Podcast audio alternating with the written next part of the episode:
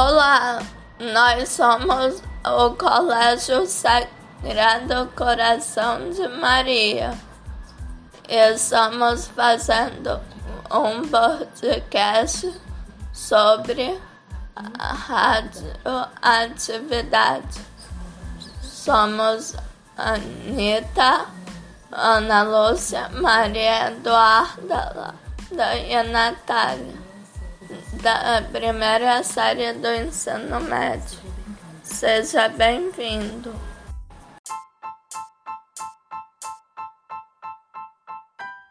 Que são acidentes radioativos?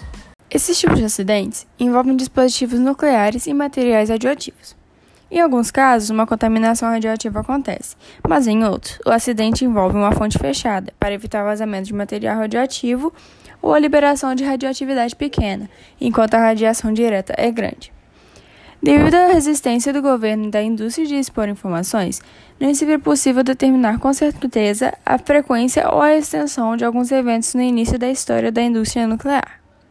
Nos dias atuais, acidentes e incidentes que resultam em ferimentos, mortes ou séria contaminação ambiental tendem a, ter, a ser melhores documentados pela Agência Internacional de Energia Atômica. Como ocorrem? Divididos em dois tipos, nucleares e de radiação. Acidente nuclear pode ser aquele no qual o núcleo do reator é danificado, enquanto um acidente de radiação pode ser um evento onde um trabalhador derruba fonte de radiação, a substância radioativa num rio, por exemplo. Acidentes na radiação são mais comuns que acidentes nucleares e são frequentemente de escala limitada. Por exemplo, no Centro de Pesquisa Nuclear de Sorek, um trabalhador sofreu uma dose que era similar à dose mais alta sofrida por um trabalhador no local do acidente nuclear de Chernobyl no primeiro dia. Porém, devido ao fato de que a fonte gama não era capaz de passar pelo invólucro de concreto de 2 metros de espessura, ela não foi capaz de ferir muitos outros. Como são classificados. A Agência Internacional de Energia Atômica desenvolveu, a partir de 1990, a International Nuclear Events Scale, INES, com o propósito de comunicar ao público de maneira clara e direta a gravidade de eventos em usinas nucleares. Os eventos são classificados em escalas de 1 a 7.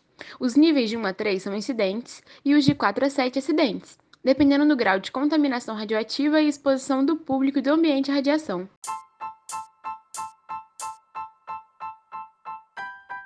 Quais foram os maiores acidentes radioativos da história? Os maiores desastres radioativos da história foram Chernobyl, 1986. O maior desastre nuclear da história ocorreu em Chernobyl, na região da Ucrânia, em 26 de abril de 1986, quando o reator da usina apresentou problemas técnicos, liberando uma nuvem radiativa com 70 toneladas de urânio e 900 de grafite na atmosfera. O acidente é responsável pela morte de mais de 2,4 milhões de pessoas nas proximidades e atingiu o nível 7, o mais grave da escala internacional de acidentes nucleares, INES. Césio 137, Goiânia, 1987. Um dos casos mais recentes de desastres envolvendo a radiação no Brasil aconteceu em 1987, na cidade de Goiânia, em Goiás. Ao vasculhar as antigas instalações do Instituto Goiano de Radioterapia, dois catadores de lixo encontraram um aparelho de radioterapia abandonado. Ambos tiveram a ideia de levar o dispositivo para casa, o que resultou no envenenamento e na morte de centenas de pessoas. A situação só foi contornada porque a esposa de um dos catadores levou a cápsula de Césio 137 para a sede da Vigilância Sanitária, que identificou o elemento e conteve o problema.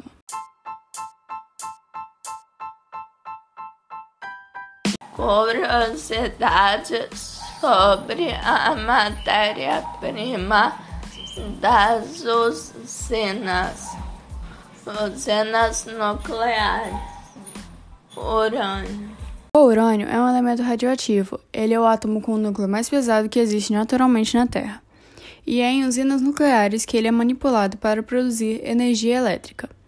As reações nucleares de elementos radioativos como o urânio produzem uma grande quantidade de energia térmica. Essas grandes instalações são construídas envolvidas por uma contenção feita de ferro armado, concreto e aço, para proteger o reator nuclear de emitir radiações para o meio ambiente. O que pode ser feito para evitar que ocorram esses eventos? Para evitar acontecimentos como esse, profissionais como funcionários que trabalham no setor de radioterapia e empregados de usinas nucleares devem usar dosímetro de radiação e equipamentos de proteção, por exemplo, colete de chumbo. Mas a radiação ainda é imprevisível, uma vez que não existem soluções para a poluição radioativa. Todos os seus usos devem ser extremamente controlados. Obrigada por nos escutarem. Esperamos que vocês tenham entendido um pouco mais sobre o tema.